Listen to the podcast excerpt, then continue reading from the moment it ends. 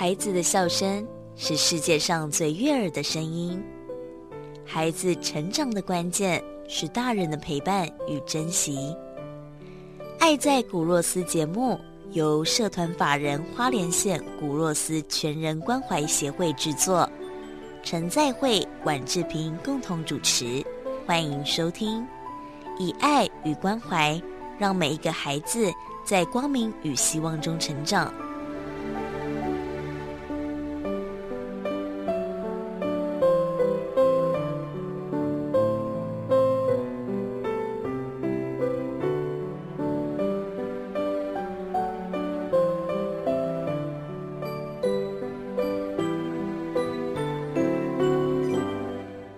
欢迎继续收听《爱在古若斯》，我是志平，我是在辉牧师，大家好。每到农历七月，大家都会有一些禁忌的话题，但我们今天呢，挑战禁忌。可是我觉得也不是禁忌耶，因为每个人一生一次，你一定会遇到。哦，那当然当事人自己会遇到一次，可是每一个人我们都会遇到身边有人离开的时候。好，那今天我们就来好好聊聊生命的终点站这件事。欢迎今天的来宾是正宇生命礼仪的礼仪师郑凯源，凯源你好，凯源好，Hello，各位听众好，牧师好，主持人好。刚才前面有提到，凯源从事生命礼仪事业大概有二十多年的时间了，他非常的年轻哦，所以等于他一踏入社会就接触这个产业，那一路走来，他服务过非常多的呃，他认识他的人，那再来他早期哦，其实都在那种很大很大的。礼仪公司，那后来自己出来创业，想必一定也有他想要自己出来创业的原因。所以先来问问凯源哦，就当初这么年轻就从事生命礼仪产业的初衷，因为。二十几年前，其实很多人对这个产业抗拒。像现在，因为有电影啦，又有很多呃连续剧都在告诉大家，礼仪师是很神圣的一个职业。可是二十多年前没有你做这个产业，你的爸爸妈妈有没有反对啊？所以跟大家分享一下这条路当初的初衷。其实当初刚进来殡葬业这一行的时候，其实就是抱着一个兴趣而进来的。哎。很多人应该会觉得很奇怪，对，没错，因为很真的，真的，真的，很多人都会觉得很奇怪，说，哎，为什么我对这个会有兴趣呢？哦，那其实这个就要说我在小时候的一个一个经历了哈。呃，我在小时候的时候，我是刚好在我家楼下，自己家楼下，刚好看到有人在办丧事。嗯，OK，那因为真的没看过这种东西，所以说那时候当初就会就会很好奇，说，哎。他们这家到底是在干什么？他们到底是在做什么事情？为什么要做成这个样子呢？为什么大家都在哭呢？到底是什么？是什么原因？OK，那这个就引发自己的好奇心。嗯，那你家说，你家就讲嘛，好奇心会杀死一只猫。所以在当下，我的好奇心就这样子萌然而生。OK，然后当因为那时候年纪还小，所以的话就是说也比较不太晓得是说要去哪里了解。然后一直到我长大是比较懂事，长大以后我才开始去呃去了解到说哦，原来他们家在办丧事，嗯，就是办丧事就是因为家里面有人过世。那至于办的整个过程，那就会很想要去了解说里面到底在做什么。嗯，OK，那也就是在我退伍之后，那我就。也是一些因缘机会下，我就进去了一家比较大的公司，就是也也是做生命里的比较大的公司，我就在这边服务，就一直到现在。哦，这个真的契机很有趣。那你决定要做这件事情的时候，家人有反对吗？呃，其实我家人他们说真的哈，没有给我太大的支持，也没有给我。太大的反对都没有，他们就是会觉得说，毕竟人生是你自己的，你要怎要怎么走，你自己决定，蛮好的啊，对不对？对，可是当你跟亲朋好友说你在从事这个职职业的时候，很多人会不会都是我又不需要你给我名片干嘛？OK，在以前，在以前哈，这他呃会拿到我们的名片的人，嗯。人家可能会觉得说，哦，你家可能会有需要，嗯，哦，那甚至有人会觉得说，哎呦，这种东西你不要给我，他们会觉得不吉利，很脏，拍咪呀，嗯，哦，所以的话就是说会尽量去跟我们保持一点距离，甚至有时候是连自己的亲人、自己的亲戚也会，嗯，这个对我们来讲虽然可能很受伤，但呃，毕竟嘛，台湾。的民众都还是会有这样的，那时候都还是会有一个禁忌的想法，但是在以前，但是现在已经不会了。对啊，现在的话，人家就嗯，这个就要请教牧师了啊，因为基督教那个婚丧喜庆，牧师你都要到，我就要到啊，也是啊。但是有时候基督徒的家庭不一定他家是基督徒啊，有，小孩啊，啊，那碰到他结果他长辈是是佛佛教徒或者其他其他宗教里面。那你当一个牧师，你就不能我就是因为这是符合不符合教会的，那你就跟他吵架就好了。宗教冲突，对。但我觉得哦，行业里面呢，哦，就是像这像凯源这种行业，其实是非常困难的行业。嗯，要从事这种行业，其实比那个自愿去乌克兰打仗还困难。因为因为就像刚刚凯源讲的就是台湾人有时候对死亡这件事情都很有忌讳啊。嗯，就是哪你哪看你哪给他一个名片，上面是在做这种行业，对他来讲就是一种，呃。静一下哦，嗯，我出门哦，最好是碰到好事哦。有人说啊，我来看到红色啊，这样会比较好好运啊。嗯，啊，所以一些一些阴暗的啦、灰色的啦，然后碰到一些不好的事情，有人在那边有丧事，他就要绕道了，尽量不要靠近他。就这个好像对对己会带来霉运，就是让自己的运气不好这样。嗯，那所以所以这个行业连拿出名片都很困难。我今天如果说我自愿去乌克兰打仗，我我名片递得很快，因为我是勇士哎。但是这种行业就很难，因为他怕这种行这种这个名片一出去哦，会不会人家不高兴？嗯，但相对的这个产业其实也很专业，所以今天呢，我们也请教凯源，我通常礼仪师的工作内容有哪些呢？呃，我们离世的工作内容的话呢，从一开始的遗体接运，呃，其实也就是说，我们要是接触大体的第一线的人员，一定会是我们。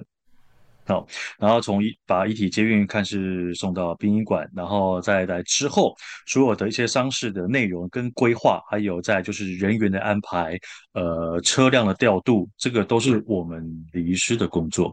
其实礼仪师的工作其实就很像一个电影导演一样。好，呃，就是说，这个这部戏从一开始的整个规划流程啊、编剧啊、巴拉巴拉什么的，全部都是由李律师一手去安排的。嗯，那你是不是对各个宗教的禁忌习俗都要很了解？因为我知道凯源本身他本人也是基督徒，那当然这个呃基督教的仪式你可能就很了解。可是像其他的宗教，你知道有佛教、道教，而且还有佛道教以外的一些像什么密宗啊，就很多不同的。哇，那你是所有的这些宗教仪式都要了解吗？呃，是的。我们离世的工作就是我们要去了解每一个客户他不同的宗教的信仰，因为呢，毕竟要去符合他们的需求，我们也会比较方便去服务客户。嗯，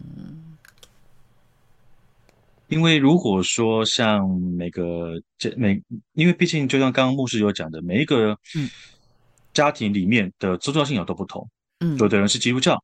有的人是佛教，那甚至有的人也有可能是无神论者。哦，对对，那像像这种的话，我们的工作其实就会更重要，因为呢，我们要从中去协商、去协调，就说，呃，这个家族他们，我我，因为我们必须要去跟他们家人去做商量讨论，说我们到最后要用什么样的宗教仪式来去符合各位的需求，这样子。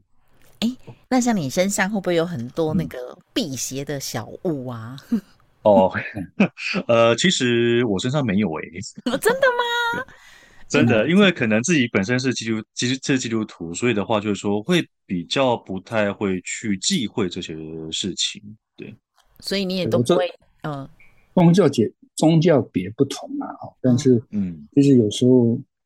就是礼仪的人非常重要。就是像我我自己是牧师啊，但如果说我碰到一个殡葬业者，他来处理处理事情的人，他如果对事情不了解，这样会非常麻烦。嗯，那因为我我比如说我是基督徒，我知道基督教的一些一些一些呃流程，嗯，那基督徒很简单嘛，就是就是场面干净，然后清洁哦，然后然后一定是有一个追思礼拜，那这是礼拜有一个程序，那这个程序教会教会牧师会自己排，啊，其实殡葬业者应该是。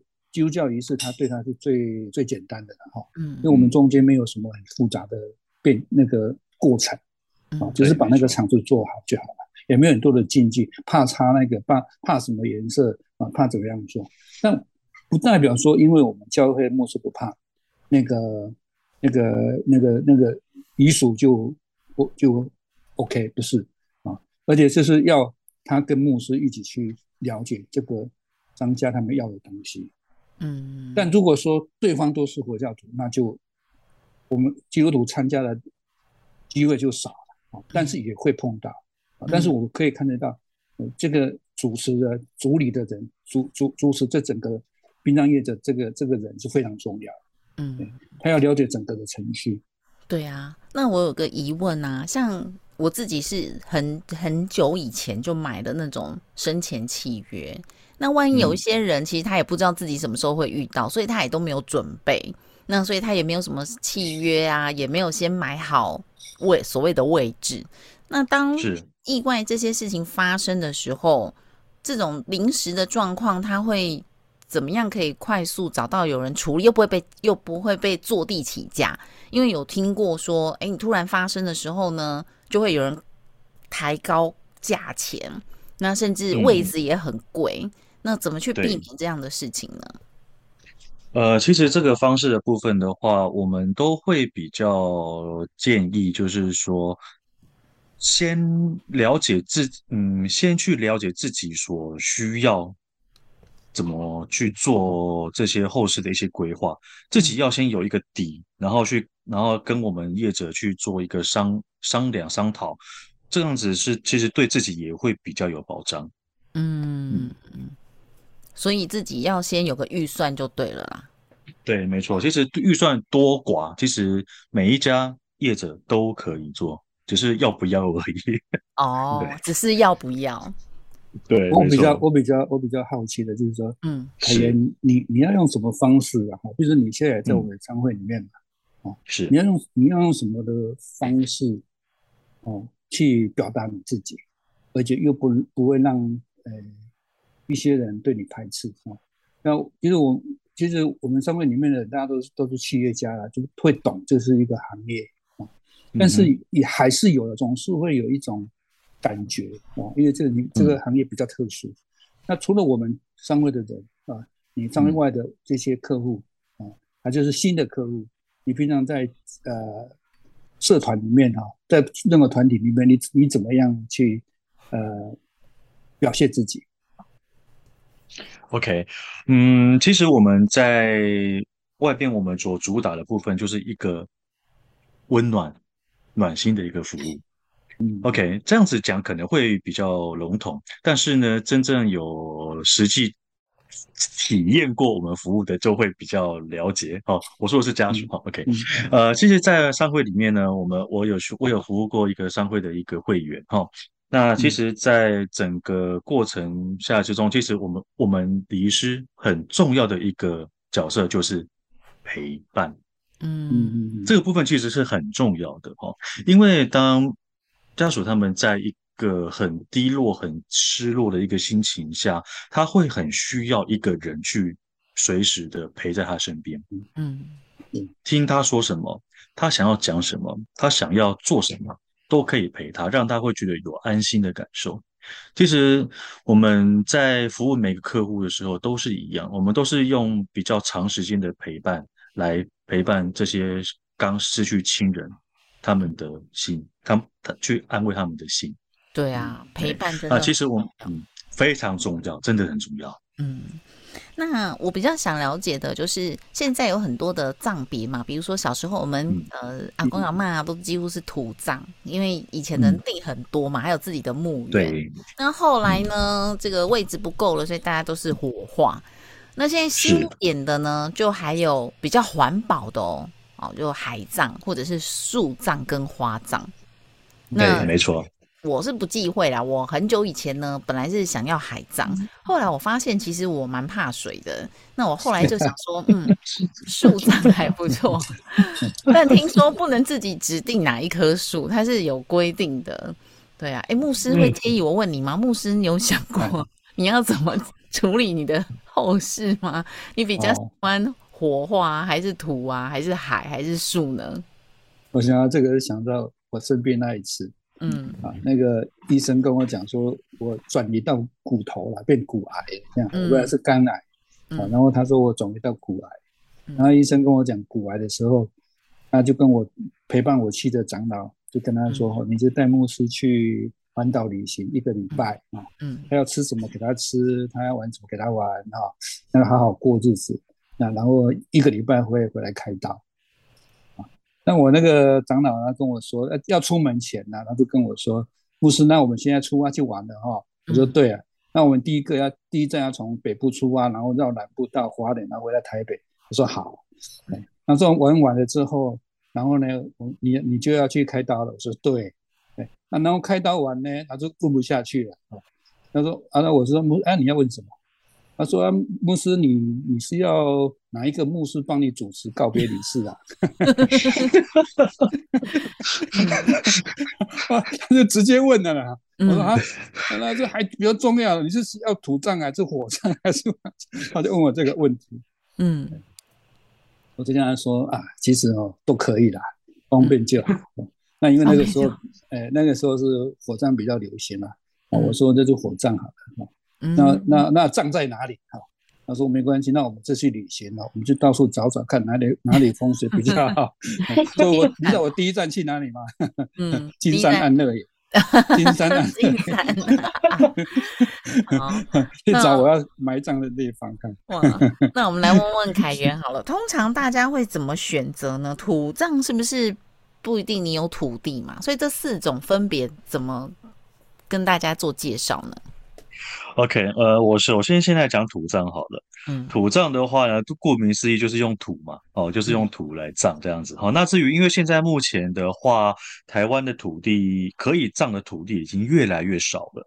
嗯，那除了公家这边有指定的地方，还有一些私人墓园可以葬以外，其他想要土葬基本上是也没什么地方可以葬了。嗯，好。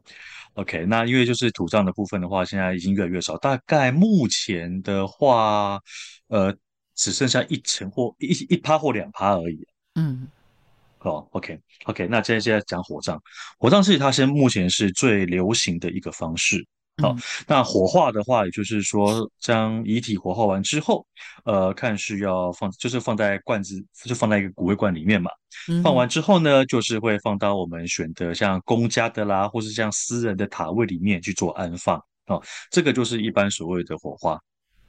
好，那现在目前火化的大概占差不多九十七、九十八左右，其实是比例是很高的哦。嗯，好，那接下来的话呢，就是刚刚主持人所讲到的，就是环所有的环保葬，就是土葬跟火化这样子。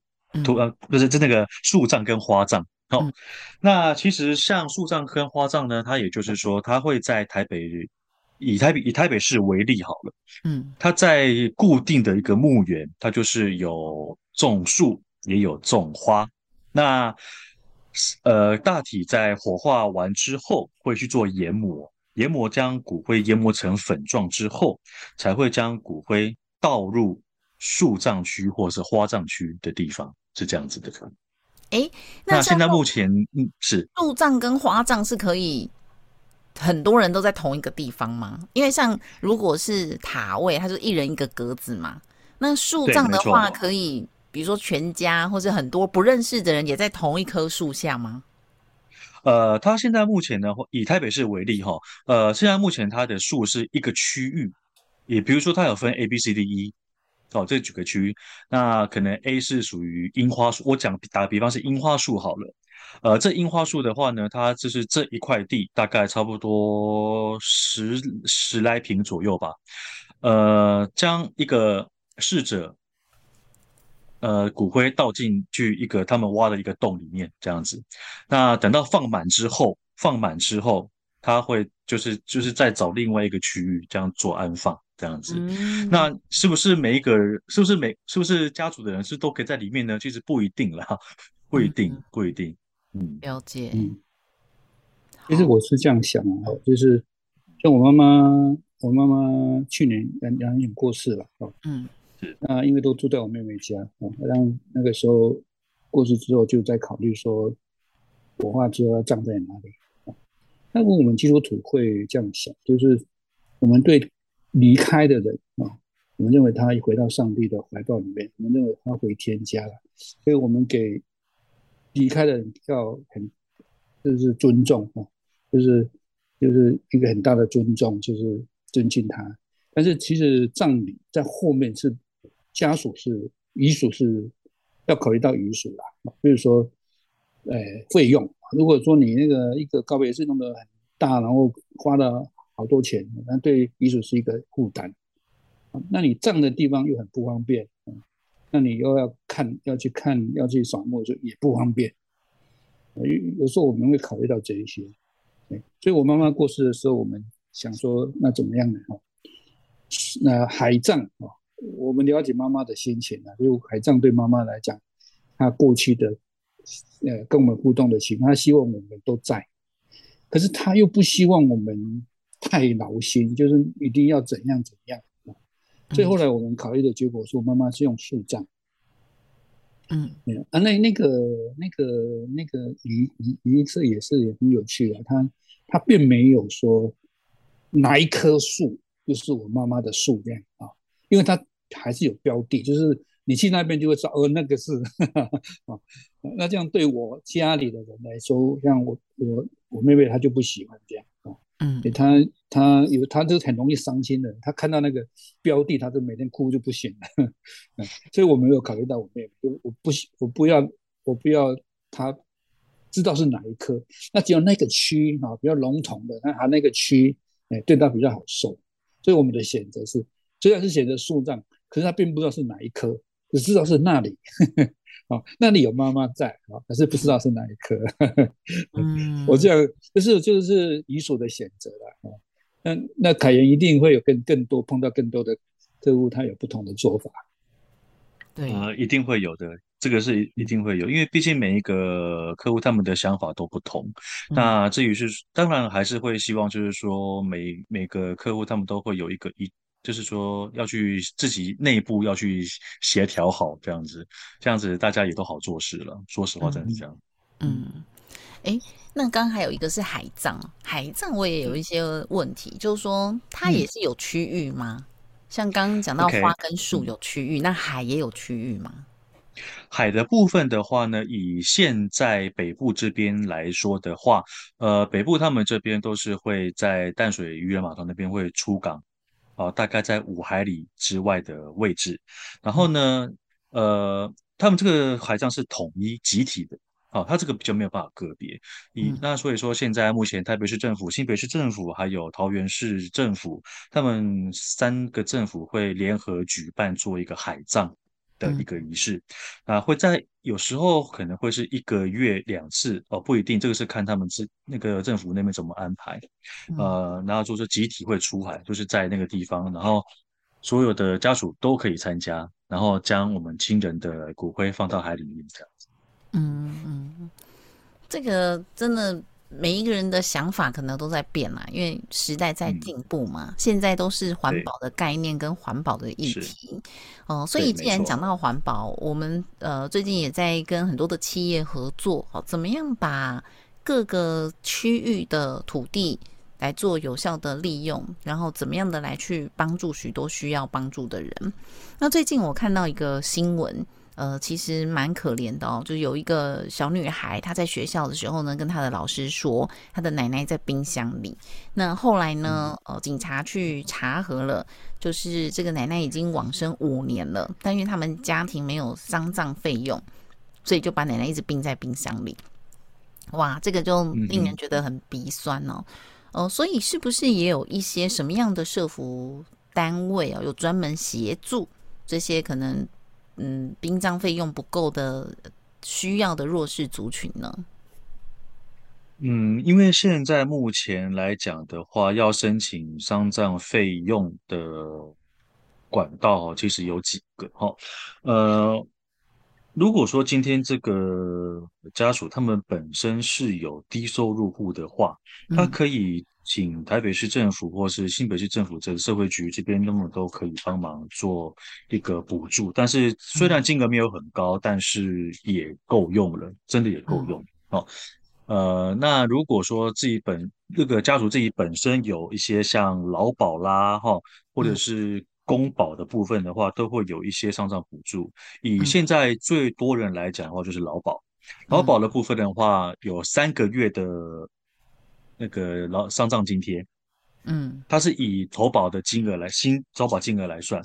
呃，我打个比方来讲好了，如果说他今天的投保金额是以最高的四万五千元来讲好了，你就是三个月就乘以三，这个就是您的丧葬补助，就十几万喽，绝对够用。